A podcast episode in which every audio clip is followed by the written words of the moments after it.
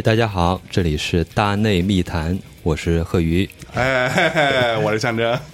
对，今天呢，我们请来的嘉宾是一波一一波老师啊。一波老师是一个神人啊。这个我前两天看了一篇报道，然后深受震撼。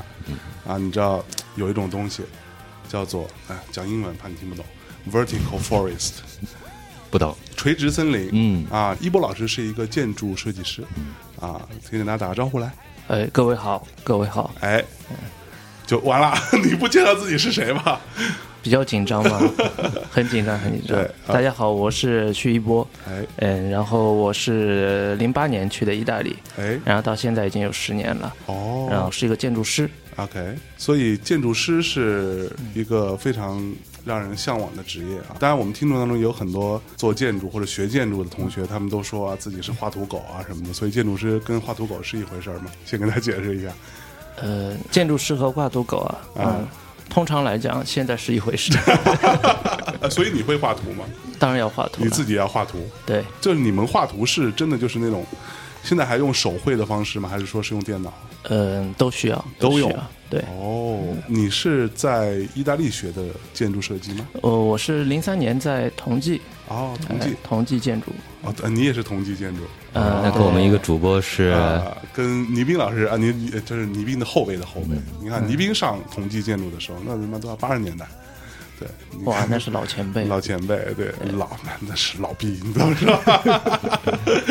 对吧？所以，那你是在同济学完建筑之后，然后去的意大利？对，去了意大利，然后然后在意大利继续学的是建筑和城市规划。哦，意大利有很好的建筑学校吗？是呃，意大利的建筑学校啊，可能更好的学校是在荷兰和美国吧。意大利的那个建筑历史比较悠久，嗯、因为原来有文艺复兴嘛，嗯，然后还有包括罗马、古罗马时代，是，那个时候的话，很多的建筑啊，其实都是从意大利起源的。嗯。但是意大利这个民族就是，特别这个国家啊，就比较慢热。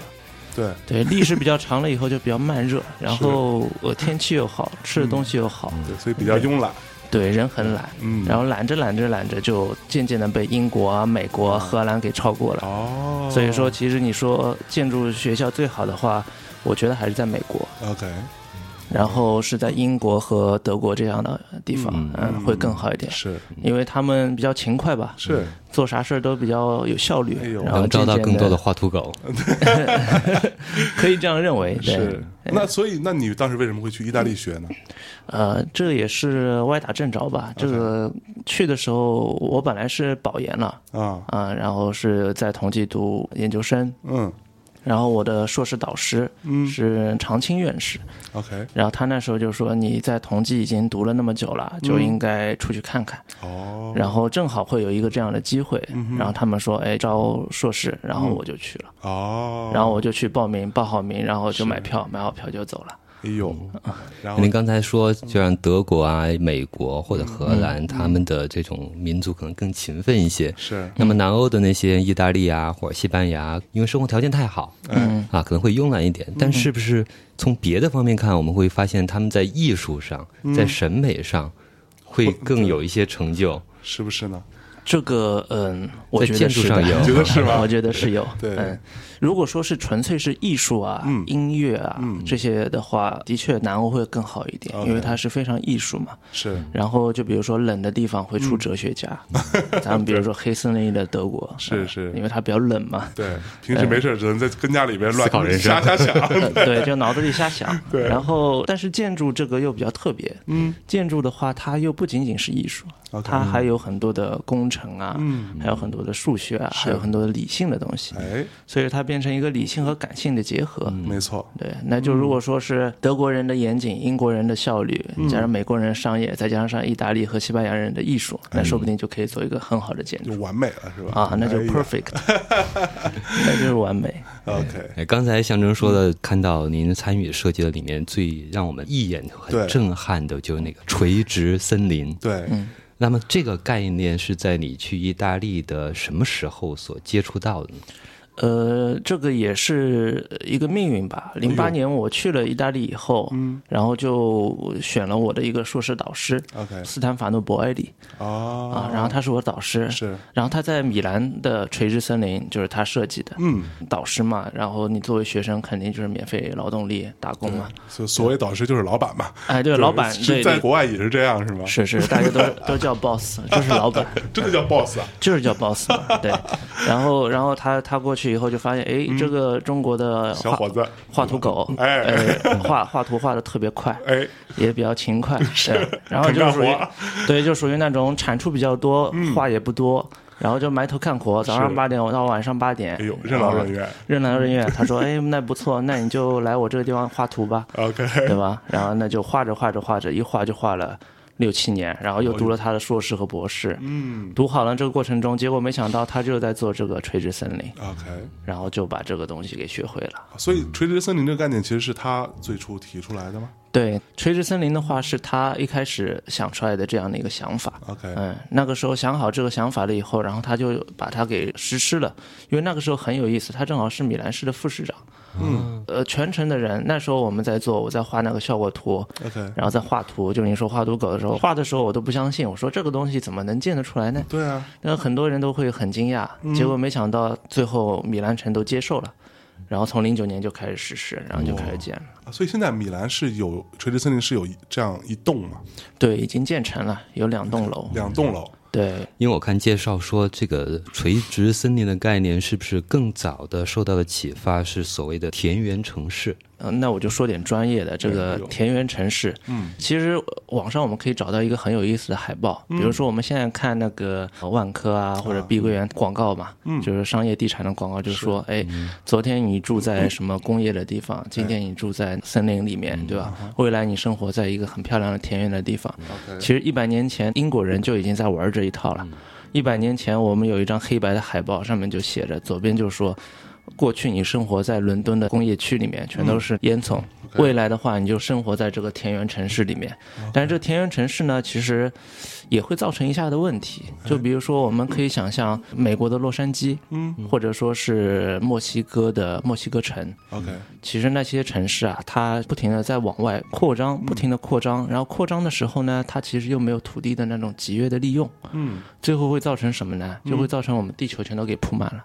哦，是，就我们感觉我们这个星球好像有很多很多的地方，其实百分之七十是海洋，对。全是大海。对，然后大大海剩下的还有多少地方？又有那么多高山，嗯，高山好了以后又有那么多沙漠，然后最后你能住的人的地方其实不多。是，然后你还要耕地，还要种田，嗯还要养活我们那么八十亿的人。对，现在已经八十亿了，我们。哦，没有，未来是八十亿，未来未来是八十，现在应该六十六十六十五亿吧？OK，那要养那么多人，那如果你铺了那么多的房子，嗯。其实不是很节约利用。对。对，然后那个时候，一百年前这个田园城市的想法，他提出来的时候是有道理。嗯，因为那时候全世界只有百分之十的土地是被城市覆盖的，你 OK，你还有百分之九十的地你可以去扩张。是，那如果说在一百年以后，现在我们的全世界的城市化率已经达到百分之五十了，嗯，那基本上中国也贡献了很多嘛。我们在这个三四十年里面造了很多很多很多很多的地方。没错，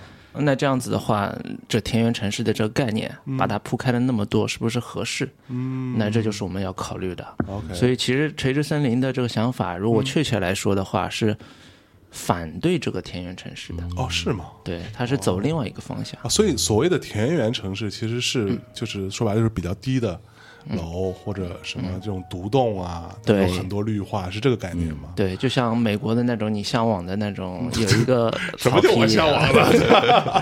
对，是吧？大象哥向往的那种嗯，OK 呃单栋别墅，哎呦然后边上有一个草坪，哎呦，后面有游泳池，哎，后面有个游泳嗯池，然后出门的话都很舒服的那种。啊是但你如果人那么多，那就就很难做到。很难做到。嗯，因为我看到那个世界首座田园城市叫做莱奇沃斯。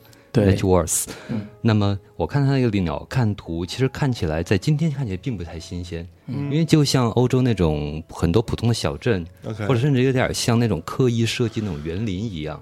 啊哈，嗯，然后也也都是刚才说的那种很低矮的房屋什么的，是。确实不适合这种真正的大城市那么高密度的人口。没错，对他，他其实是这样，就是嗯，他当时写这个书的时候呢，嗯和做这件事的时候，他其实是和房房地产开发商紧密合作的。OK，啊、哦其实他是一个半学者和一个半的一个商人。啊，真的啊，对对，写这个霍华德嘛，但他的在建筑史和城市史上面的地位是非常重要的。OK 但是他做这件事情一开始，因为这本书原来改过很多次名字，啊，一开始的名字呢，其实是跟商开发商相结合的，就是专门是要推广这个新城的。哦那你要推广新城，就像我们现在国内你要推广新城，不是大家忽悠大家去买嘛，对对对对吧？你要忽悠他，你一定要告诉他为什么它好，是，因为你原来住在烟囱里面，现在住在花园里面，哎呦，啊，那就是忽悠，然后把你忽悠过去了，那你就可以买了。哎，但是他这个忽悠，你想在二十世纪初的时候，嗯。那他这个概念是不是还是相对比较前卫？没错啊，一百年前那就是呃头牌啊，嗯。那就是最好的。那时候可能普遍的观念或者比较倾向的东西是用混凝土、嗯，钢筋、玻璃，对，就大家还是比较向往更工业化的，对对更现代感的。现代感嗯的生活嘛，这个其实就是，呃如果我们设身处地的想，一百年前我们才刚刚有厕所，哦，对吧？马桶哦才刚发明现代的这些我们能现在能想到很理所当然的东西都，都是都是都没有，都没有。嗯，你就比如说一百年前英国，他们在提出这个概念的时候，英国马路上还有很多马车呢，对吧？哦？马车拉了屎全都是扔在路上的，对吧？所以说那也挺田园的呀，那个味道你是受不了的，是是是。对吧？那那那你想，为什么我们看现在英国那种很漂亮的房子都有一个台阶上去？啊，对啊，对，对啊，那就是因为马屎下了雨了以后会流很多的粪水，哦。为了不弄脏你的家，然后才会有这样。然后弄那么高的话，还可以方便你上马，啊是，所以哎。它是这个道理。OK，这里我稍微插一个题外话，嗯。我们去伦敦，我就会觉得为什么伦敦的门都那么窄，门都那么窄。门都，那么小，这是什么原因呢？有这么一说法，啊。呃，是说在那个阿姆斯特丹，啊，门很小，窗子都很大，是是因为在那个地方，他们收税的时候是以你的门有多宽定的标准。哦所以大家都把门尽量做小，人能过就行了。OK 家具什么东西的？通过吊从窗子里边运进去进去。阿姆斯特丹还有他们也说一个方法，因为我原来在荷兰住过一年他们就很多的都是在运河上面嘛。是然后很多运河上面的话，你那个车是运不到你家门口的，所以说你只能从船吊上去。是吊上去的话，那就只能从那个窗上去吊上去。哦所以你看到那个房子上面的那个屋檐下面都会有一个小的那个吊轨挑出来，然后像牛角一样的，就专门是给你那个吊吊东西上去的。哦，不知道的人还以为，比如说那个地方可能气候比较冷，嗯，然后呢人比较抑郁，哎呦，容易自杀，就专门每每家 门口放一个上吊用是吧？对，预备好了。我，那，那里是是阴雨天时。是荷兰，我记得我在鹿特丹的时候，一年的时候，三百六十五天，三百二十天没有太阳。哦，是吗？对，就天天是下雨，然后就是在我们这里看到的，觉得是中雨的情况，啊那里的人都觉得很正常，都不用 撑伞，我头，上戴个帽子，然后就哗哗哗骑着自行车就走了，哎呦喂，是会抑郁，是会抑郁。哎，那我们刚才说到那个垂直森林，对那么整体这个概念的话，那么一波要不要再给我们大概的讲一下？嗯，呃，垂直森林其实可以从很多的角度来看它。嗯嗯，因为我们就从最早最早开始说嘛，哎最老最老最老，我们比较好理解的。嗯，比如说一开始人们我们不是要造房子嘛？嗯，为什么要造房子呢？比如咱们原始人在洞穴里面造造了房子，对对吧？生小孩儿，对吧？打猎，对那其实你就是找一个地方保护，对比如刮风下雨啊，嗯这个地方你可以防护。对到后面的话，三只小猪的故事不是讲吗？你造了木屋子会被人家给给吹走，你就造了砖房子才不会被吹走嘛，结实，结实了。嗯，那渐渐的话，建筑就开始出现了。哎，然后后面的话就开始又有了皇权啊、宗教啊嗯。这些，那你就开始有了祭坛，还有了宫殿。嗯，那渐渐的话，这个城市就发展了。对，每个文化和文明都会有自己的一个建筑。嗯，那这样子的话，在近代或者说我们说工业社会之前，嗯，这些都 OK 没问题。为什么呢？因为你有大片的地是让你去造，没错，因为而且你人口又没有那么多。嗯，中世纪的时候经常出现什么黑死病这样的瘟疫，人口也上不去。是有了现代医学、现代医疗，然后现代的建设以后，工业渐渐发展了以后，人口就开始膨胀了，是，就造成了建筑也开始造了很多。嗯一百年前，有一些建筑师考虑到，哎，我可以建筑不往横着发展嘛？哎，比如说霍华德说，建筑往横着发展，对吧？我往外面摊开。对，那也有建筑师在美国芝加哥，嗯芝加哥开始造了世界上第一个高层建筑。，OK，哦，芝加哥是第一个高层建筑，对，美国人开始搞的高层建筑。高层建筑造好了以后，它会怎么样呢？它就让你在最集约的地方，你可以放下更多的人。是那这样你的城市就不用扩张出去，对，那你就可以在这地方造起来。嗯就像我们刚刚提到的，就是想象一百年前，嗯，大家还在讨论这个马车的粪水是你家 你家清洗我家清洗的时候，那离美国已经开始造了一百米的高层建筑了，哇，对吧？是那个时候你想，哇，钢筋混凝土太疯狂了，太牛了，玻璃、钢材和这个混凝土，那简直是人类上帝给我们的发明。对一百年前人想起来肯定会觉得哇，好厉害，好厉害对。就想想一百年前，嗯。咱们不论是老北京啊、老上海，嗯那个时候都是胡同，哎，你就坐在胡同里面，一百年前的人，然后你穿着马褂，然后坐在胡同里面，看见啪边上有一个玻璃大楼，哎呦，对吧？一个大裤衩在这里，是哈，你会想想是不是外星人搞的？对。这不是这不是地球人搞的。对对对，就像一百年前他们说不是地球人搞，嗯，可是你看这个城市发展发展发展一百年了，咱们一百年人类的发展基本上是远远超过了过去所有的这种指数发展。是就像《人类简史》《未来简史》他们写的那里面，嗯你是不停的发展。对那现在变成什么样的情况？我们看北京和上海，嗯新一代出生的咱们零零后、九零后，对甚至八零后，嗯你都会很习惯了这种高层的。对楼房。楼房是已经成为你生命中的一部分了，对。成为你认识这个城市的一部分。没错。包括我们看《北京欢迎您》的宣传片，第一个放的永远都是最高的楼边上搞一个鸟瞰，让你看看这个楼边上是怎么样，对吧？你看那伦敦也是看最高的塔楼，嗯。那就意味着高层建筑和这种高密度的城市嗯。和我们的生活已经密切相关了。没错。但如果我们认识它的背后的逻辑，你会发现你是必不可少的。OK 咱们那么多人，六十五亿，后面还有八十亿，嗯。你包你现在说我们是这个地方造满了，后面怎么办呢？你去非洲，非洲还有那么多地方要造，非洲人口到后面一定会跟我们的人口一样，它一定还是造高层，嗯。对吧？非洲造好了，撒哈拉里面都会造高层，我操。造着造着，澳大利亚最后还要造高层，嗯。那全世界都造高层，没错。那就意味着过去的一百年，我们讨论的是不是要发明一种新的田园模式，嗯。或者田园都市的模式，或者发明一种新的高层建筑。是。到一百年后的现在，那我们就要考虑这高层建筑你要往哪里发展，OK。可以让人生活得更好。是。对，嗯。那这个时候我们又发现另外一个问题，就是你地球上已经没有太多的森林了，对。你也没有太多的植物了，你也没有太多的耕地面积了，嗯。你没办法，你还得扩张啊。是。那你要扩张的话，那你就需要找到一个新的平衡。嗯。那这个平衡的话，就是我们考虑这个叫垂直森林的一个想法，怎么样让植物和混凝土嗯生活在一起？哦我在我家的阳台上，我可以有一棵九米大的一个乔木，我还可以有我很多的种植，还有我很多农业生产。嗯那这样子，如果能达到一个新的平衡的话，那说不定是我们人类的一种未来。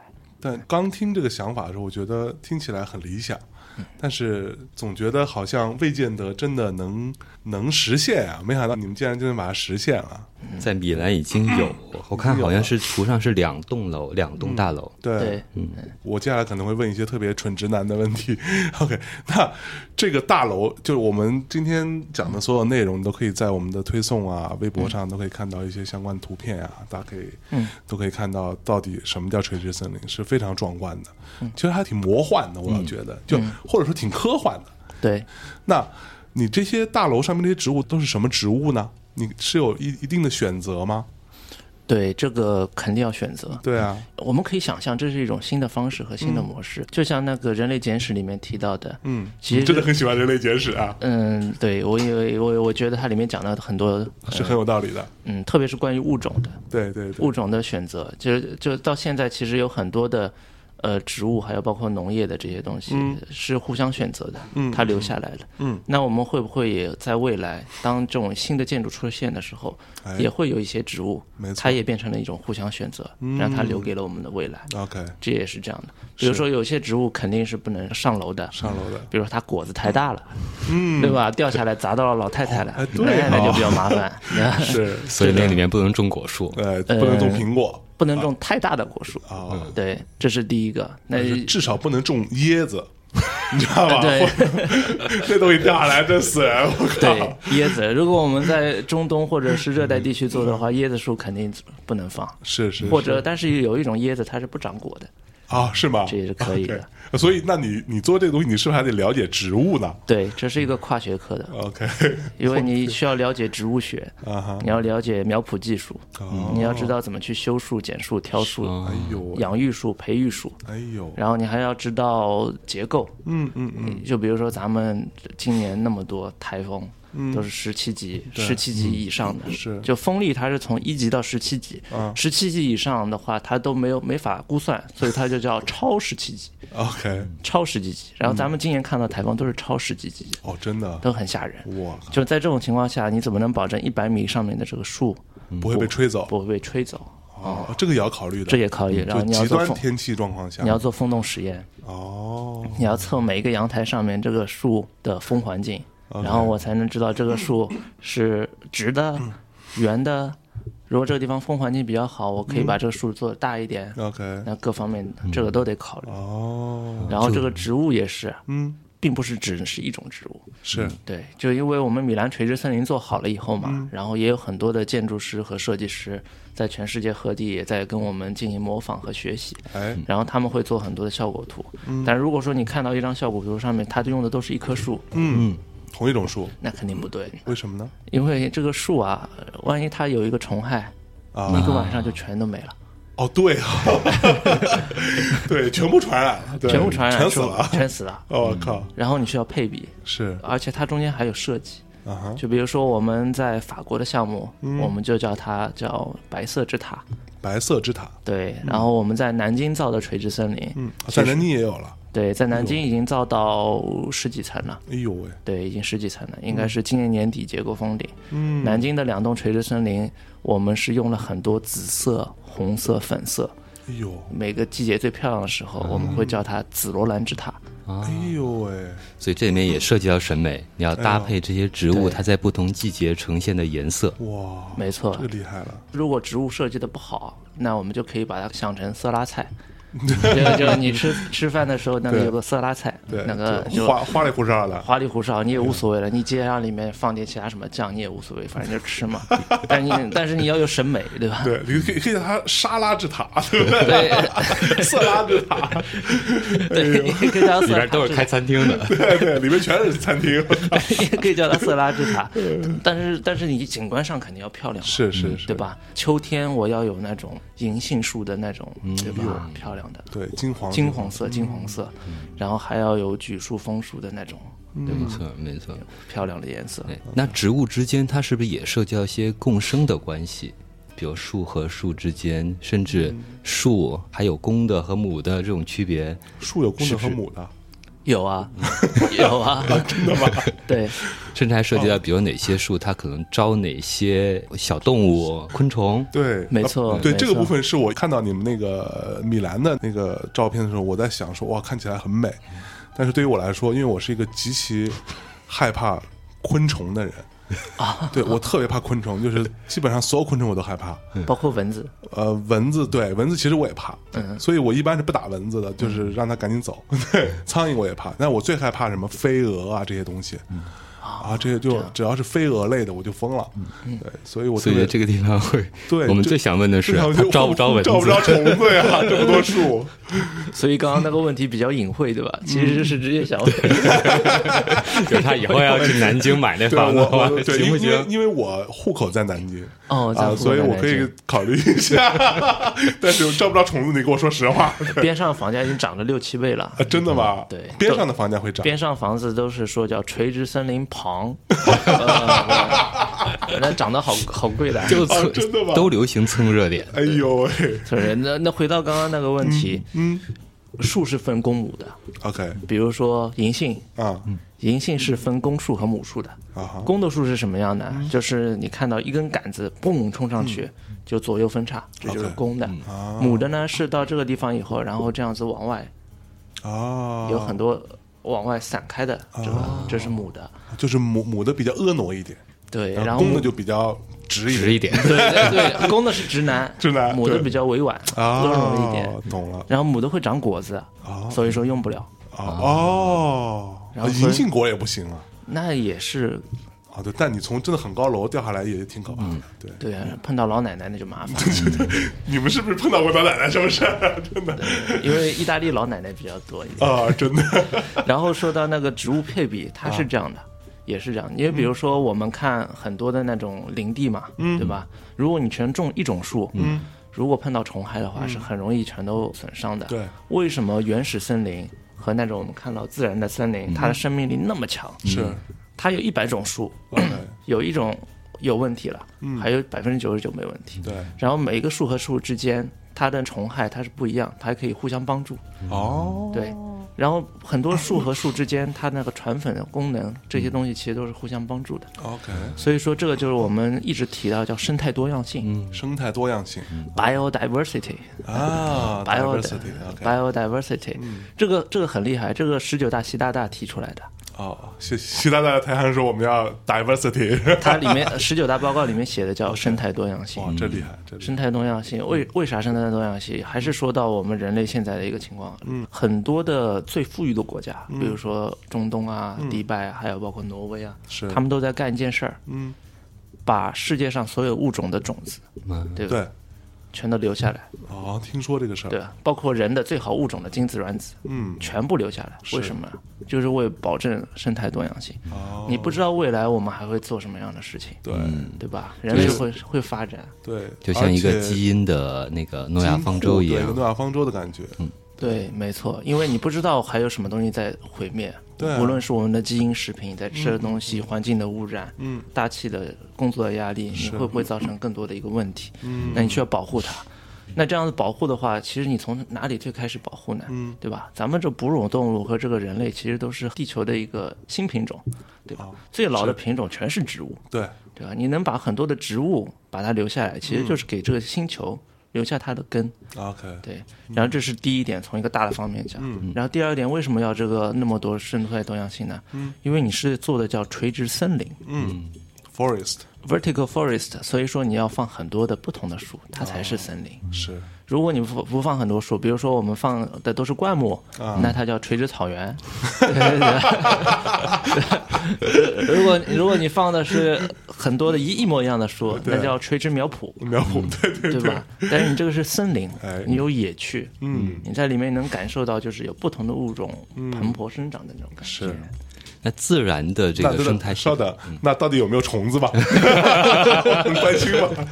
嗯，这个也是要普及一下，对，就所有害怕呃蚊子的同志们是这样的，嗯，蚊子最喜欢什么？最喜欢水，啊，对。对，只要有水，嗯它就会有幼虫，有幼虫它就会长蚊子。对，所以说，你如果害怕蚊子，怎么样呢？就是自己家里的厕所里面的下水道，嗯，还有包括你的马桶什么的地方都清一理。哦，然后你外面如果养花养草的，嗯对吧？到了夏季控一下水，不要不要浇太多水烂根，或不要有积水。哦一旦有积水，蚊子一定来。OK，这就为什么你在河边有很多蚊子，有很多蚊子。嗯但如果说你家的那个花园或者这种地方，你的土啊什么东西都比较干燥，对没有积水，关键是没有积水。嗯，有积水，这蚊子就很就是就很开心的就过来了。哦，所以垂直森林我们是有一套它的一个灌溉系统，灌溉系统，哇对，所有的灌溉、排水全都是控制的。，OK，它其实全都是控制的，就保证你没有积水。嗯没有积水的话，那你就没有蚊子，OK，是了解了这样的。情况。到底这个树啊这些植物，它是种在这个怎么说？这个整个建筑的外面吗？还是说是在建筑中间不停的插插插一堆东西进去？呃，种在外面，对于开发商来说比较开心一点。哦，对啊，对啊，对啊因为这样子的话，里面的空间可以卖嘛。是对，它是种在外面的，是种在外面的。对，种在外面的。OK，那是什么概念呢？是类似于说我整个楼外面又套了一些东西吗？还是怎么样？嗯，它是有很多的可能性。嗯对，最早的垂直森林版本是我们在米兰做的这个版本。嗯，那个版本的时候，因为我们是第一次做嘛，是所以说我们会比较保守。嗯我们做的方法就是外面挑一个大阳台 OK 啊，然后在阳台的最外边会有一个树池，然后在这树池里面会长九米的高的大的乔木。九米高，对，哇，六米到九米的乔木，因为你一米到二米是灌木，嗯六米到九米才是乔木。哦，对你如果只种灌木，那就是刚刚说草原。草原嘛，对，所以说要种乔木。那那草原上还得担心有没有狮子。哎，那大那个大阳台算售卖面积吗？这是一个很很好的问题。我是帮相爷问的。哎哎，他不是要南京要买吗？大阳台算不算吧嗯，根据中国的法规是算的，？OK，算是公摊对吧算公摊面积。呃？OK，但是它的溢价率和它的你能享受到这个空间，它是值这个价钱。是是是，哎，刚才说到有还有那么高的乔木，就算你会控制说呃做风洞实验，防止这个树遇到台风啊什么被刮掉，嗯，那但是它总是会生长树枝，这些是需要修剪的吧？对，这些都需要修剪。我们还专门发明了一个新的职业，哦，这个职业叫飞翔的园丁。哦嗯，空中园丁，空中园丁，对它其实是这样子的一个理想。比如说，咱们看到北京有那么多的楼嘛，嗯都是玻璃幕墙的。对我要擦它，其实很简单，嗯搞个擦窗机从上到下，直上直下，到那个地方刷两下就好了。对，但咱们这个不行，因为我们的这个外立面是凹凹凸凸的，嗯，因为全都是树冠，对树冠长在外面的。是如果你一个擦窗机从上面到下面哗掉下来的话，那不就把那个树冠给弄弄伤了吗？对对，所以你得找另外的方法。嗯那个另外方法呢，就是用蜘蛛人，蜘蛛人飞翔的园丁 Spiderman Spiderman，、嗯对，但他也不需要天天去，因为树长得很慢，是。它一年只要上下四次。哦，一年只要就可以四次，看这个树的时候，它也很简单。嗯，到时候我们手上会给它一个小册子，嗯，那个小册子是我们风洞实验做出来以后，告诉他这棵树，比如说是 ST 零三号树、啊，这棵树根据实验最大只能长成这样。哦，如果说这里阳光水分太好了，这哥们儿长得太猛，嗯。这里咣长出来很大一坨，那你不行，那就可能有危险。是下次台风来的时候，这个树就扛不住，对，那你就要把这个多出来的地方叭叭叭剪掉。哦，就好了如果说他到了这个地方，看了这棵树，哎，还行，嗯没啥事儿，那就看往下面一棵树。，OK，那这物业费可贵了吧？对 对哎，这物业费其实你要这样想，它它其实就是值，对吧？它就是这些人，啊。它就是这些人工对吧？你付这些人工多少钱，那这物业费就是多少钱。嗯。你如果呃像意意大利那里的话，它是增加了百分之三十，，OK，百分之三十。嗯。但是当然的话，因为所有的这些住宅啊，它都是豪宅，嗯，都是嗯，豪宅，说所以就说不能住在乎那点儿物业起费。Vertical forest 人，那都是有钱人，嗯，对吧？嗯，目前在欧洲是这样。啊，真的哈，啊是这样。哎，所以我就突然想到，那这树既然都那么高了，树上面会有小鸟来做窝什么的吗？有很多，啊，真的吗？非常多。哦，我们米兰的有一个实验是一个很惊讶的，我们就监测有多少个物种又重新回到了市中心，OK。比如说有呃十几种蝴蝶，啊，蝴蝶，对，又重新回到我们那个区域，嗯。就是就你能马上感觉到一个森林给，OK，你这个城市带来它的一个好处。是是，然后还有包括鸟类，大概有七种呃新的鸟类吧。嗯，其实不是叫新的鸟类，是原来被人类赶出米兰的鸟类又回来了。哦，这个地方我们有一个很有意思的数据嘛，嗯就是上海市中心嗯，到现在，你能找到的鸟类就只有五种了。哦，是吗？对，能能数得出来什么麻雀、嗯鸽子、灰雀，就这些，就五种。OK，你可以想象吗？就是哇，这还挺挺 鸽子还是人养的，对鸽子还是人养的，这个其实是挺吓人的。嗯嗯，原来这个星球是有那么多的物种在一起，突然间有一个地方全都被盖成了混凝土，嗯然后在这个地方只有八个物种，嗯人男人女人不算，人对吧？啊对吧？猫、嗯，狗，耗子，嗯，然后再加一点蟑螂，对然后再加鸟，是这个是其实是一件很吓人的事情，细思极恐。细思极恐。哎呦喂，如果我们相信这个星球它是一个平衡的系统的话，嗯，它其实是一个平衡的系统。对那我们其实是人为的在不停的创造这样隔离的伤疤。对，没错。你每次每隔离一个这种新的伤疤，嗯这个地方就会毁灭非常非常多的其他的物种。OK，所以这个垂直森林的概念还带回了一些生态平衡，嗯，把一些呃被赶走的物种带回来，重新建立了一套新的一个平衡的体系。对，然后这个新的平衡的体系，其实就是我们现在一直在重新思考的，嗯嗯。在想就是我们的未来，就是对于无论是做我们的建筑设计、城市设计，还是其他的设计，有没有一种新的思路？嗯。就我们以前一直说我们要造一个教堂，比如说中世纪的时候，呃，宗教的时候造个教堂，是。主教说我要造个教堂，我要敬神。嗯。到了后面你要再造教堂，我说是为了美。嗯。或者到了十八、十九世纪，法国皇帝造个教堂，嗯。或者造一个宫殿，他是为了展现他的皇权。是。到了美国，他在造这个，包括我们中国到现在，嗯，你政府在造一个楼或者怎么样，再造一个东西，每个城市你造那么多超高层，嗯。其实展示都是人类的力量，对。你都一直是在展示人类能够控制这个自然，对。改造这个自然的力量。嗯。那这个想法是从啥时候开始呢？其实就是从启蒙开始嘛。OK 对，咱们从启蒙开始，培根开始讲的就是人可以能动的改变，OK。而不像中世纪一样，我可以等着上帝给我是。来。等咱们宗教改革开始了以后，马丁路德开始的时候，个人都可以跟上帝直接对话的时候，对那人类就解放了，自由了。嗯自由了是个好事儿，嗯咱们人口啪一下子，人类从人类的物种马上就变成了这个星球最牛的物种。但反过来的话，我们也造成了一个很大的灾难，嗯然后就会变成了那么多无法控制的这种发展。没错但一旦发展到这个程度的时候，我们现在就得反思了。嗯嗯那你在后面，我们在每建造一个城市和每建造一个建筑的时候，嗯有没有可能能尊敬，至少尊敬一下我们的自然？，show some fucking respect 对，至少要 show 一点点 respect，OK 对吧？慢慢来，慢慢来。就像我们做米兰垂直森，零八年开始做的时候，全全米兰的媒体都说你们这个就是 bullshit，嗯你们就是扯淡啊真的哈对，这不可能的。他说怎么可能在空中种树呢？就大家都觉得好像不太现实对，就是说天方夜谭。等一四年做好以后，米兰的那些媒体就说：“哎呀，这都事儿太简单了。”对对对不就是空中种树吗？这样是吧？也这么没起子，一个个的。对，但是总归你需要有人做嘛。是，做好了以后，然后我们回了中国以后，现在现在中国有六七个垂直森林，嗯在这样子进行中。OK，嗯那就除了南京，还有对，南京有上海，然后有黄冈，啊。对，然后北京其实在这里我们也在看有没有可能性。北京真的能能干这事儿吗？关键是北京气候嗯这么不适宜这植物生长的 这这事儿就就要问嘛，就我们就问一句话，就是北京有没有树？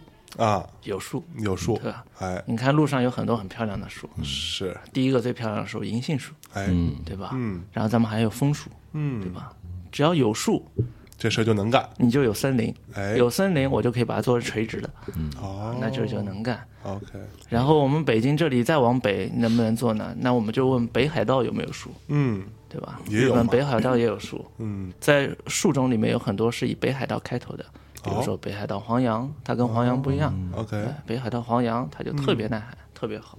那像这样子的这种植物的话，你都可以用。嗯因为在传统的比如森林里面，那么植物它的那个树的根系它是自然生长的，很可能就朝下，也可能朝周围。嗯，那么在这个垂直森林里面，那么它的根系生长是不是会受到一些限制，或者说受到一些引导？对，这个需要引导。OK，这就是我们之前讲那个呃，你需要用苗圃技术，要容器苗技术，然后把这个树的根系啊，从一开始的话就让它适应这样子一个比较狭小的一个区域。建筑的时候的话也是的，因为你需要在那个树池里面给它准备好足够的空间，足够的土壤。然后足够的一个养分，可以让它在上面可以更好的生活。诶还有一点啊，也是一个比较 小白的问题，就是它的这些树，它是不会影响采光，影响住户的采光？因为你要既要考虑到采光，又要考虑到灌溉，又要考虑到安全性。要考虑到树种、整个平衡这么整个一套，对，还有防火，还有防火，对，这个整个一套都要考虑到。那么这个考虑起来是一非常复杂一套体系。嗯对，这是一森林个大火也挺可怕的，是。是，这个这个是的确，我们一直呃做了那么多年，嗯。一直是攻克所有的这些问题嘛。OK，它它其实有点像是可口可乐的配方，哦，对，就可口可乐里面所有的配方，其实你单独拿出来都很简单，是当但是你如果把它们给合在一起，这嗯。个是什么什么工序，怎么弄，那个百分比是怎么样，怎么弄，这个这个的话就是我们这个垂直森林的概念。哦，你看上去很简单，嗯，但你真的要做出来，你需要有很多很多很多的这样子一个工序。没错，嗯，哎，那所以我就很好奇这个灌溉这件事情，因为我之前看那个呃空中的叫什么飞行园丁，嗯，我以为他们是去去修剪，同时也灌溉的，灌溉是不用他们人工来做的。不需要的，你直接有那个自动灌溉系统，就哦，所以整个楼的所有植物都是这么自动灌溉来的。对，自动灌溉。OK，然后这里又提到一个观点，就是你觉得好像这个灌溉好像很花水哈，嗯其实它不花水，为什么呢？嗯，植物它不需要太多水的。是吗？对，你就比如说，首先你有自然的降雨，嗯，这就很好。对第二个，你有空气中的水分，嗯，这也是很好。嗯第三个的话，就比如想象我们有的女同志，对吧？晚上洗个澡，洗个两三个小时，嗯，水在那里哗啦啦啦啦啦啦，对。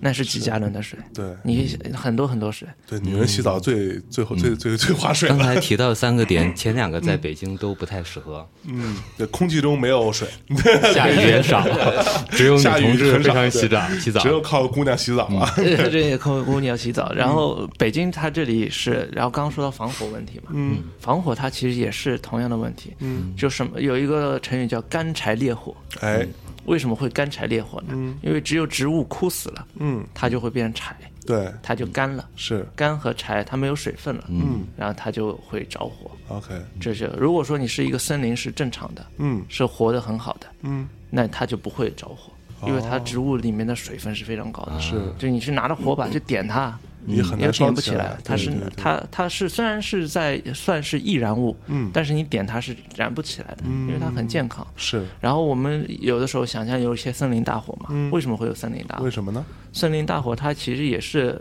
自然界调节机制，？OK，它来调节它。嗯我长得太猛了，嗯猛到一定程度，超过了我这个地方植物可以获得的养分，，OK，那你就有一部分的植物会枯死。哦枯死的话，一点就燃，，OK，它就烧完了。哦烧完了以后，它又会变成土壤的肥料，给剩下的幸存者，哦然后再长。它是这样子一个逻辑。哦呦，然后垂直森林的话，它其实是一种新的城市和自然的一个结合体。嗯那你自然是需要对它进行一个很高很高要求的控制。对，那一旦控制的话，那就不会存在自然那个野蛮生长，嗯烧完对野蛮生长。这说的好像是我们的 P to P 和那个小黄车，但是道理是一样的。是嗯野蛮生长烧完，野蛮生长烧完。对那垂直森林的话，我们创造的其实是一种可以控制的嗯平衡。，OK，哦，您刚才说到那个叫灌溉用水啊，嗯。好像跟生活用水好像还能够有形成一套比较统一的体系。对，啊，也就是说，就说那这个生活用水可以用来灌溉嘛，在这个里面，咱们空调机的水、冷凝水可以直接灌溉啊。哦，你想这样子是因为冷凝水很多是露露水嘛，对对吧？对，然后还有中水可以灌溉，中水，比如说我们的很多的那些水中水处理好可以灌溉，嗯还有雨水收集好可以灌溉。这又碰到了咱们在中国经常碰到一个问题，比如说我们在海外做的所有项目，全都是用这种中水可以灌溉，你可以省好多好多水，对。因为国外的水很贵，对。呃然后到了中国了以后水很不贵，，OK，所以说很多人算了一下，哎，我还去买一个中水回收系统干嘛呀？嗯，我直我直接接用自来水好了，直接用自来水好了，也花不了几我几个钱。对。大家一算账算了，哦，我买个中水回收三十年回本，嗯。我自来水我赌它三十年到现在还是一样的价钱。这就是说我们地大物博，嗯，还还有这样这种呃这种余量，可以让我们去这样挥霍。潇洒挥霍。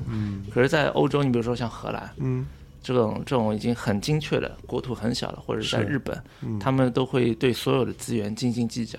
哎重新计算，没错，然后能保留的更保留。嗯就像日本，它不会砍自己的森林嘛，对就这个道理。对，就像我们去日本，你会发现它很多马桶上面是洗手池，嗯。就是你洗洗对对洗完手之后，然后它的水就留着下次冲马桶用，嗯，对，它是都这这样子的。嗯，所以看那个灌溉系统的话，说明这个垂直森林，它除了这个绿色的植物本身以外，它本身还有另外一个就是跟环保这套体系、节能这套体系相关的，对。成为一体的东西。对，它其实是一个一体的东西。然后的确，它也太新了，嗯。所以说很多的呃传统的建筑的那个节能指标啊，嗯。并没有把它给融融在里面，，OK，因为它是一种新的类型。是，对，这个也回到我们前面提到的，嗯就是之前我们从启蒙开始都是考虑人和建筑、人和建筑、人和建筑的关系。是，从来没有一个建筑师或者规划师嗯。重新思考，在这个二元关系里面是不是还可以再加一个新的关系，嗯，就是这个星球的自然。就如果我们只设计建筑的时候，我们脑袋里呃考虑的只是说，OK，我怎么让这个东西展示我们城市最美好的东西，对。展示人类最牛的东西。人类的力量。人类的力量，对。我的 power，四百米不够搞六百米，六百米对。搞搞一千米，是。吧在沙漠中怎么样？我可以成为沙漠中通过石油变成一个一千米的塔楼，对，想的都是这个事儿。是，但如果你再转个弯想的话，中间如果你加入第三元的关系，嗯就是这个自然嗯和生态，那你可能会看待我们整个建筑就会有个不同的观点。不一样的，对，如果我们就是不要从我们人类自己看我们人类，而是也不要从我们国家看我们人类，嗯也不要从要从这个星球来看人类，OK，时候，你就会觉得我们其实是一个很渺小的一个团体。嗯那我们怎么能在我们创造这个东西里面和它重新平衡？OK，所以是不是可以理解为整个就这一栋，比如说垂直森林，嗯那它其实会慢慢的形成一个自己的一个生态的一个系统。对，它就会形成一个微系统。OK，像我们在米兰两栋塔楼有七百棵树，嗯，七百棵树相当于是一点五公顷的森林，哦。一，点五公顷就一万五千平米的森林。然后我们在南京的话有八百棵树，八百棵树是两公顷，OK，那就是两万平米。哇，两万平米的森林里面有十几种树、几十种灌木和这个植被，它已经是一个非常大的一个植物的量。OK，对。哇，然后我们这个森林，很多很多朋友也会问，这森林不人家都是水平的吗？嗯，你这样竖着森林是不是森林呢？那我们就去看呃我们的高山嘛，嗯，你的高山有很多地方全都是树。也，是竖着长的嘛，对，就树它强调的不是它上下左右前后关系，嗯。它强调的是我跟你的关系近不近，啊，只要你够近，不管是上下左右、嗯。前后，我都可以，都是森林，但又不能太近。嗯。太近的话，你抢了我的阳光，我抢了你的水，嗯，这就是我们这个中间还要为了树考虑。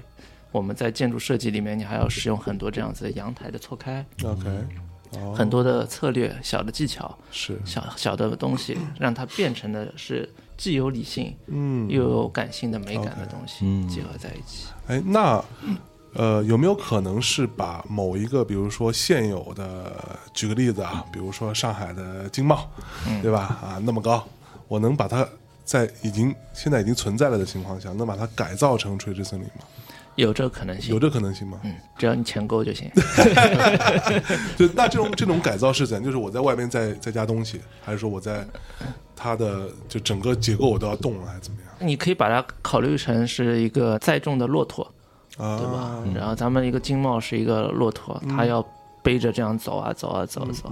你如果上面再给它种加很多树，嗯，你要先问看这骆驼腿够不够粗，哦，行不行？对，hold 不 hold 得住？hold 得 hold 得住。开始这个经贸我造的时候，我就准备只是身上驮着两吨东西的。嗯你现在加的树，我车要驮驮三吨，嗯那它驮得动吗？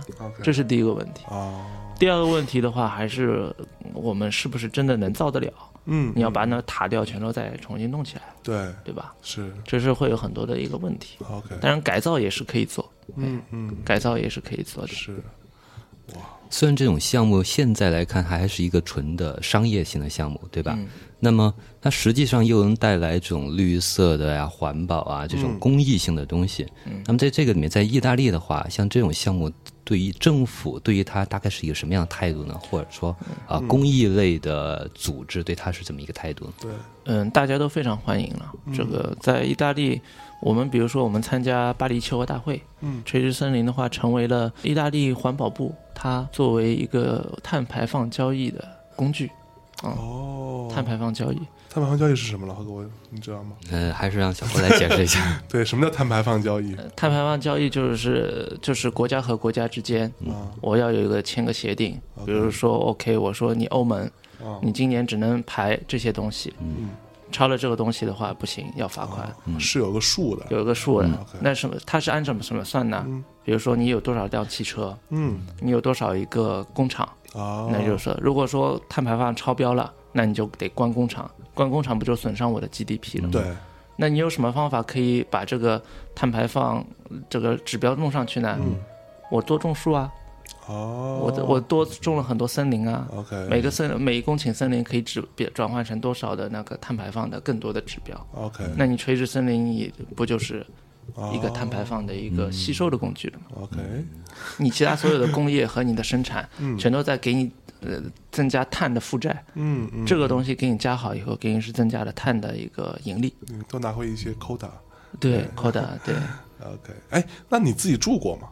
这个垂直森林里头我住过一个晚上，一个晚上对，因为太贵了，啊？是吗？对不，它里边是什么？它是有 它是住宅，它那那里边有酒店吗？呃，没有，没有酒店。对，在米兰的话都是住宅，OK，然后在南京的话有一个凯悦酒店，现在在造。哦，对，以后的话你们可以去住一下。那肯定很贵吧？妈的，对，肯定很贵。是嗯对，哇！所以你住的感觉怎么样吗？嗯，非常好。是吗？嗯第一个是邻居都很疯狂，因为对，在在米兰的垂直森林里面住的是，比如国米的球星啊，哦，很多国米球星啊皮亚米奇啊，他们，然后还包括歌手啊、歌星啊，嗯他会比较疯狂。有社会名流，对，然后第二个的话就是你的空间感觉，嗯。这是个心理体体验。嗯。就如果我们看我们在高层一百米、两百米的时候，你在阳台上，你往下看，嗯，你会你会有一种恐高、很害怕的感觉。没错，但是如果说我们在一百米的地方，你外嗯。面是一个树，然后是有一个这个花池，有个平台，嗯。你站站在上面的话，你不会感觉很恐怖，，OK，你会觉得你好像是在地面，哦。但实际上你在往外看的时候，你还会看、哦是高空，是。但是你的心理体验会非常好。OK，你有可能爬到树上去吗？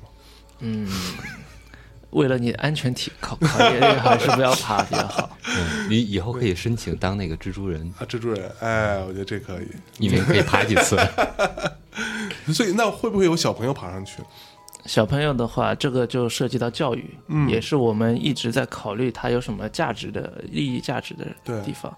就就比如说我们我我是八零后嘛，嗯八零后和七零后，呃，可能我们从小生长的时候，嗯，长大的时候就已经住在了一些那工房里面，对，工房里面一排一排一排的工工人新村啊是，房子里面，然后我我们从小的记忆，嗯，你就跟植物啊或和森林啊这个东西要离的是有点远的。对对你一开始就是生活在这里，对。对吧？那你的这个思想观和价值，嗯。就想象着你你的是一个混凝土的生活，对，这就和比如说和我们父母一辈，嗯。他们可能年轻的时候是在那个农村过待过的，那他们原是原来跟土地的关系就跟我们的价值观是不一样的。哎，那如果说一个孩子，嗯。他他从小，他虽然是在市中心最重要的地方，无论是香港啊、上海、纽约，他住在一个垂直森林里面，嗯。他从小就知道，OK，这地方有七棵树，嗯。有那么多的植物和灌木，是我的 family，，OK，对吧？是我家庭的一部分。哦，就我从小是跟他们生活在一起的，对吧？我而且我还要负责要照顾他们，哎，对吧？我也不能伤害他们。嗯，对，如果说我在上面刻了什么东西或者烧了什么东西，把茶叶少水倒进去，这种事情爸爸妈妈会骂我的，哎，对吧？他就知道这件事情他不能做，嗯他就会 take care of it，，OK，那他会关心他，那他的生活中、生命中就多了一个东西。哎，就像我从小养宠物的宝宝和孩子，他更他会更有爱嘛，没错，对吧？他会更有爱。那你从小养养了狗这个东西，我多养棵树又咋样呢？反正灌溉又不要你灌溉，你不要往里面倒茶叶水就可以了。树是不能倒茶叶水的嘛对，会破坏土壤的酸碱性。？OK，那倒咖啡也不行。哎，对，也不行。我说我们家的树不太好，我老倒咖啡人家那个咖啡开咖啡粉，啊。然后你把它洗干净，对是可以做基质的，哦，是可以放在土壤里的。是是，但是你倒咖啡是不行。那别人叫我吃咖啡渣，然后把咖啡倒进去。我自己，哎，所以它是一个未来的教育。很多的朋友啊，包括听众，他们会对这个东西有疑虑、有疑问对，是因为我们的生命中从来不会从来没出现过这东西。对我们的尊敬是呃尊敬所有东西都是在学的。嗯，中世纪的人从小就尊敬神，因为他一直在学这个。对，我们在这个地方，我们尊敬我们的人类改造这个自然的力量、改造城市的力量的时候，那因为我们曾经在里面从来没在教育里面放过对尊敬自然是，这样子一个想法。嗯，当你生活在一起可就可以了。嗯，就包括我们现在十九八报告第一次提出了叫生态多样性，对，第二个提出了叫世界生态文明的领导者哎呦，这个我们要做一个 leader，leader。对，为什么要 leader？就是我们其实也是。包括我们的政府，其实也是把我们的眼光放在了整个星球，OK，而不是只是说中国，嗯，对吧？我们中国造一片森林，其实不仅仅是为中国造这个森林，？OK，而是给这个整个星球造整个星。球造一片，嗯嗯包括中国政府刚刚我们也提到，就是中国政府对于这样的想法，其实大家都是非常欢迎的。嗯，政府永远是欢迎好的东西的，是，然后他们也永远是知道好的东西的。嗯。包括我们在中国很多地方的话，我们碰到很多领导，嗯。很多领导早就去过米兰了，早就看过这个了，早就看过了，他们在下面合影自拍早就都拍过了，所以你再去跟他们讲，他们都知道。OK，但是就接下来就是落地，嗯。如何落地，把这件事情给真的做下去、落下去。嗯，这可能要求要求的不仅仅是我们一个人对，或者一个团队，没错，甚至需要一群人，嗯。一一一批有这个想法和有这个思想的人。嗯就像就直到现在，我们中国其实到现在都没有有一次真正的关于这种环保的一个大的一种思潮或者运动。对，比如说我们六七十年代的时候，就是我们那个 Rolling Stones，、那时候欧洲、西欧就有一次很大的这个环保主义的一个运动。嗯。那个时候人们就是不停的抗争，对，抗争污染、抗争排放，然后希望有一种环保的一个运动。嗯。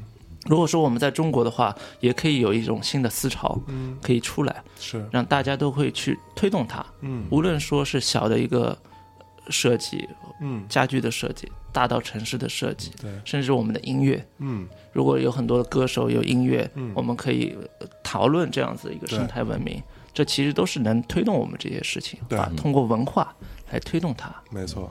让人们会喜欢这个。，OK，那如，呃你你你您先说，哎，那现在看来，这个垂直森林它还是带有一点实验性或者一点示范性的这种项目，还不是一种说能够特别普及的一种思路或者说做法。那么在这个里面，就是它最大的障碍是在观念上的，还是在成本上的？嗯，或者如果说在成本上有一定的障碍的话，那最大的成本障碍在哪些方面是可以通过技术啊、通过普及啊、通过更商业化能够能嗯降低的？对，嗯，这个是一个很好的问题，哎呦，因为呃，这个曾经困扰过我们，但现在已经解决了。OK，对，呃，为什么会说解决呢？这个呃所有的问题最后还是观念。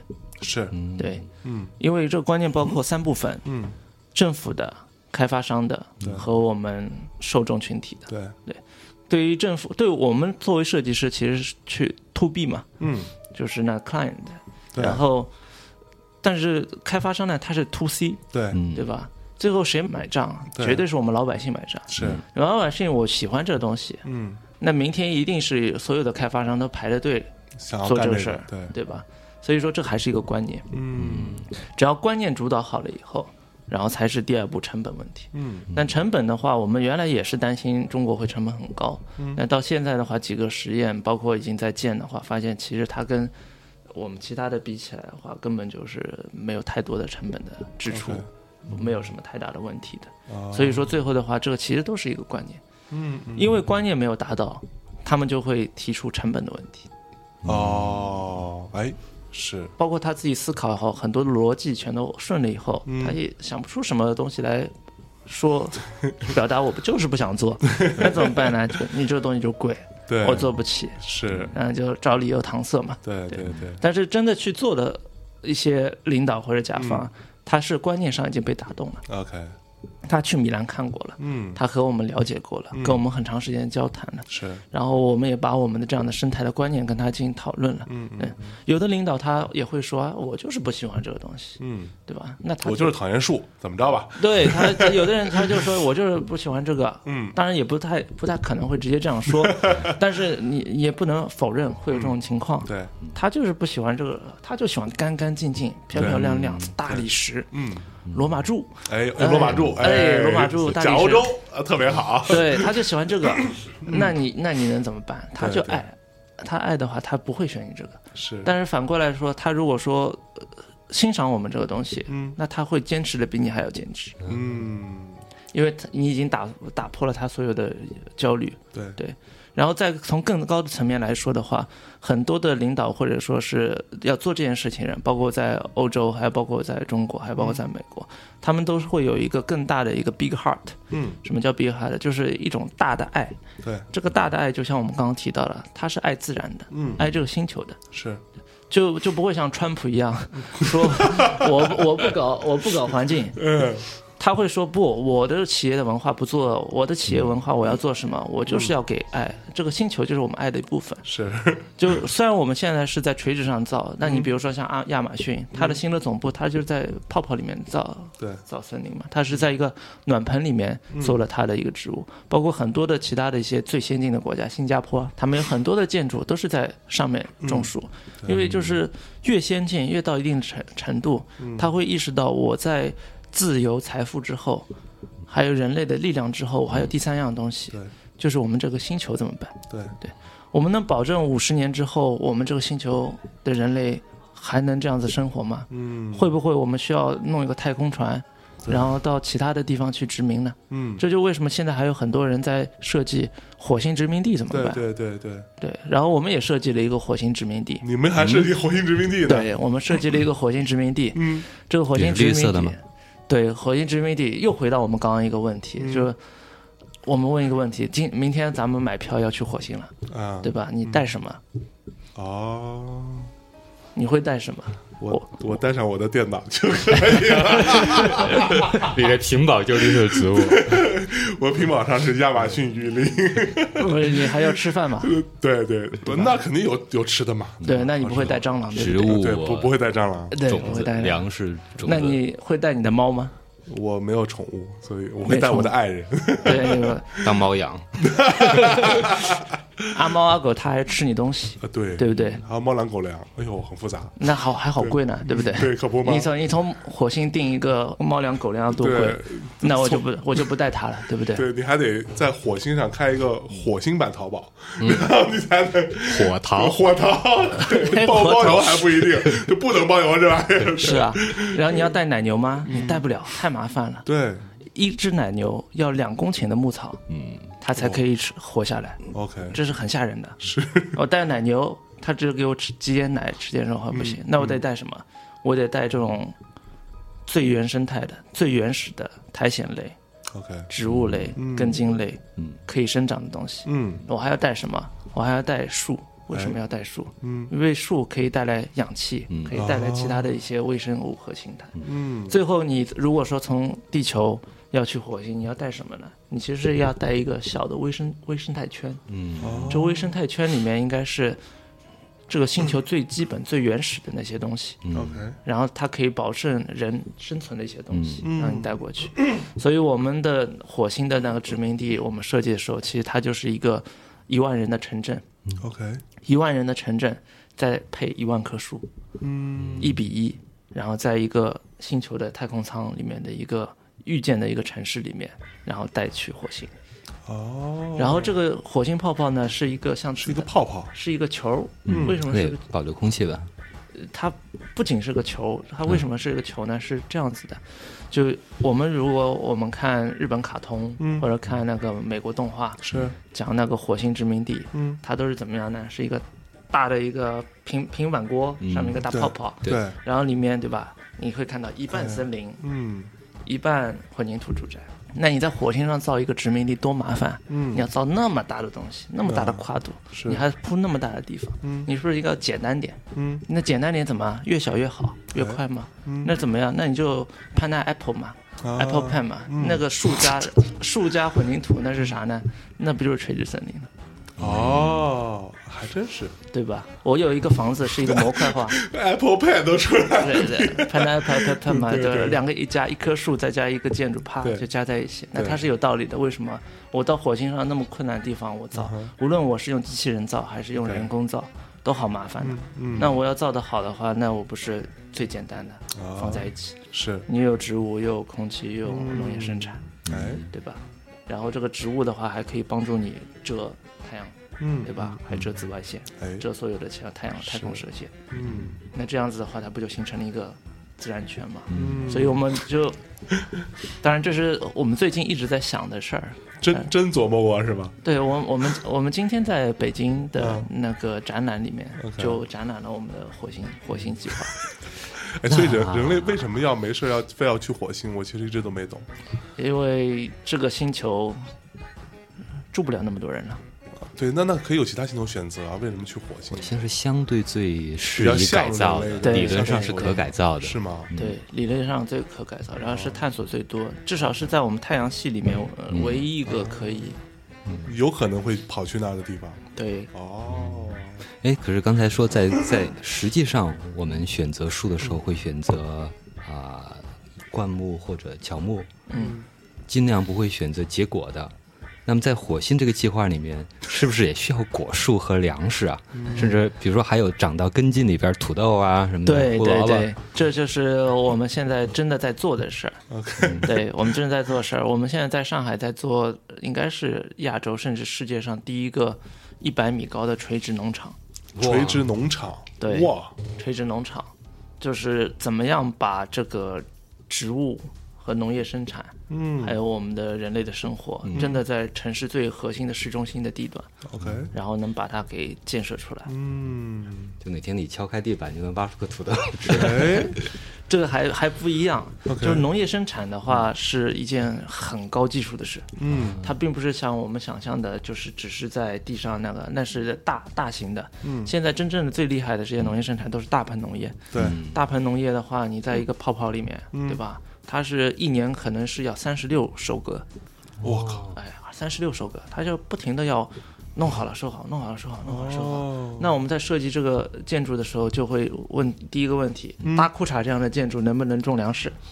嗯？那不行，不行。对啊，为啥呢？嗯一个很简单的道理，我里面比如说放了一排土豆，嗯嗯阳光洒下来，嗯，因为它这个面是这样子斜的。斜的，对，它进来的光线是不均匀的，嗯。啊，温度就不均匀，湿度就不均匀，光线都不均匀。哦。我收割它的时候，这个长好了，那个还没长好，哎，那就麻烦了。对。那这大裤衩里面就种不了粮食，只能种人。对，只能种人。对，那你就不行。那我嗯。你这个建筑得什么样子你得长得像苹果一样，哦，是一个圆形。圆形的，圆形的话，阳光射下来以后，光线就散射划过去，哦然后里面就光线均匀，嗯。光线均匀了以后，里面就可以种了。哎呦，所以说泡泡，嗯。泡泡叫泡泡。那泡泡的话，你要设计它，又回到我们刚刚一开始说的，你要有艺术感，对。要很漂亮，是，但它背后还充满了理性，对，因为你如果不这样做，嗯。这事儿做不成。对，你有这种理性，嗯，那它这个最后就是植物、工工程、嗯结构、嗯建筑设计、景观设计、美学，还有农业生产，嗯所有的一个结合体。哇，这个厉害，所以这个东西是真的会做出来吗对，这个是已经在做，在理想了。？OK，大概比如说做从开始建，嗯到它从开始设计定稿到它整个建出来，大概需要多长时间？正常逻辑，建筑其实是一个很漫长的过程。嗯，当然我们中国已经做的比欧洲好很多了。垂直森林造了八年，哦，是吧？，对，呃七八年，然后在米兰造了七八年，对，然后很多的很其他的建筑可能都要造十几年。对，一个建筑师可能他最黄金的生生涯都是陪动了，也就是一到两栋建筑，所以、哦是吗 所以说我们中国的加班狗和画图狗其实是很幸福的，因为我们可能是三个月、六个月，呃，一年就有一个东西建出来。就出来了。对，你可以带着小朋友、自己的下一辈对说，或者爸妈过来，哎，这个这个东西是我搞的，哎，哎，那个罗马柱挺漂亮，哎，对对，我们本来想用柯林斯，类似于这样，这就有机会。OK，然后我们在上海这个呃垂直森林的话，呃，垂直农场预计应该是在三四年，三四年就能搞完。对，三四年。哇，南京的话也是三四年，哎，对，然后武汉武汉黄冈这个也是三四年。嗯，那做这个农场的这个投资方他自己是农业方面的吗？对，他就是做农业和食品的。那他他投资这样一个农场的话，比一个实际上用普通的农田去做，成本会哪个会高，哪个会低？嗯，这也就涉及到就是干不干尝试了。嗯如果说我我对于这个项目来说，我是以成本最优先，嗯我都不管，呃因为银行卡着我，我这事儿必须得必须得这样干，嗯那他肯定不会来找我们干这事儿，嗯对吧？他如果说做这事儿的话，一定就是他们的这个领导本身就是有一个大心脏、嗯，大关怀、对，大情怀。他不是，他不仅是为他自己做，也不是为他集团做，甚至不是为上海做，更不仅仅是为了我们国家来做。他可能就是考虑的是为了全人类。对，你总归要有一个人先干这件事儿，事吧。干了这事儿，你才能知道这事儿行不行。嗯，说不定以后就是这个事儿。就像一百年前，我们又回到一百年前，呃大家在铲马屎的时候、粪水的时候，总归要有个人去造个一百米的楼吧。对那个时候所有人都说不能造，但你总归要有人做。嗯所以说，这个又回到这个，他的观念一旦到了那一步，嗯。他就不会考虑他这个成本的这个问题。那这个这种农场有以前有实际建造过的吗？还没有呃，目前没有。还是一个全新的？在上海的第一个。呃，至少在全世界，嗯。有很多这样的农场，但它都是在平面上。比如说新加坡啊、以色列啊，他们有很多，因为他们是真的生产的，是，对吧？以色列的大沙漠上，嗯。他就弄很多这样的棚，然后去生产。所以用这种方式做出来的农作物，它的产量和质量，这个是呃有过实验证明是没那个已有问题是非常成熟了，嗯。包括我们中国和以色列关系很好嘛，很多这种大棚技术都跟以色列都已经交流过。呃有很多合资公司都没有问题。其实我觉得这东西其实还可以怎么着，就是你把农场这个事儿跟那个垂直森林放在一起，就是供这些垂直森林的人，你可以买这些东西嘛。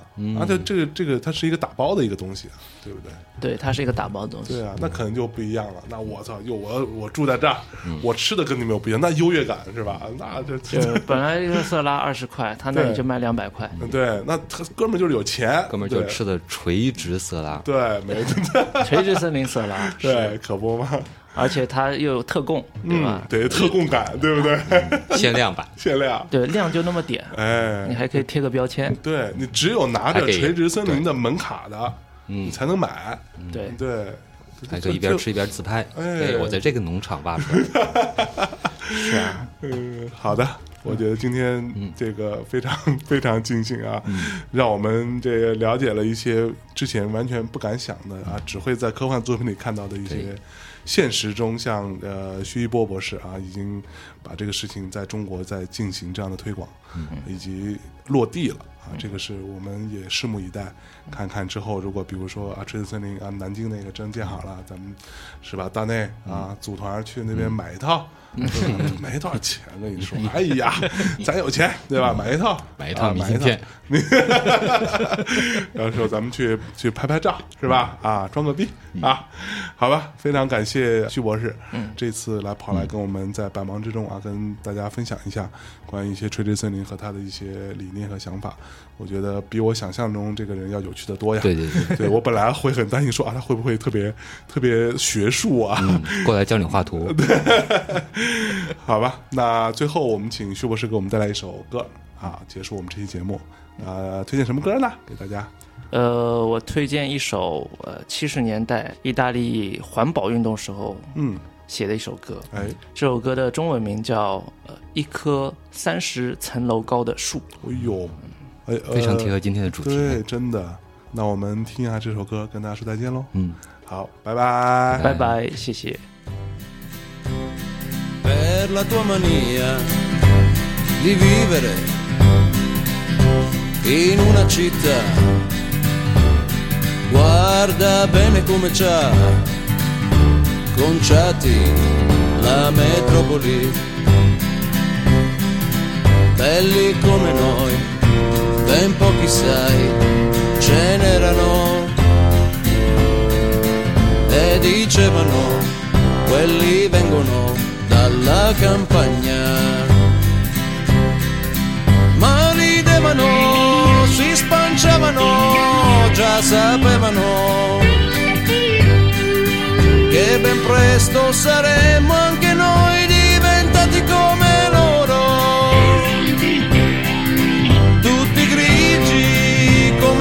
grattacieli con la faccia di cera con la faccia di cera è la legge di questa atmosfera che sfuggire non puoi fino a quando tu vivi in città.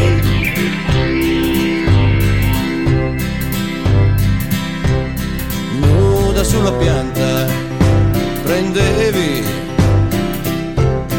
sole con me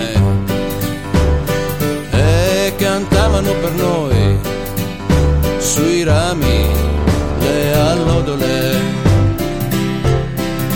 Ora invece qui nella città i motori delle macchine già ci cantano la marcia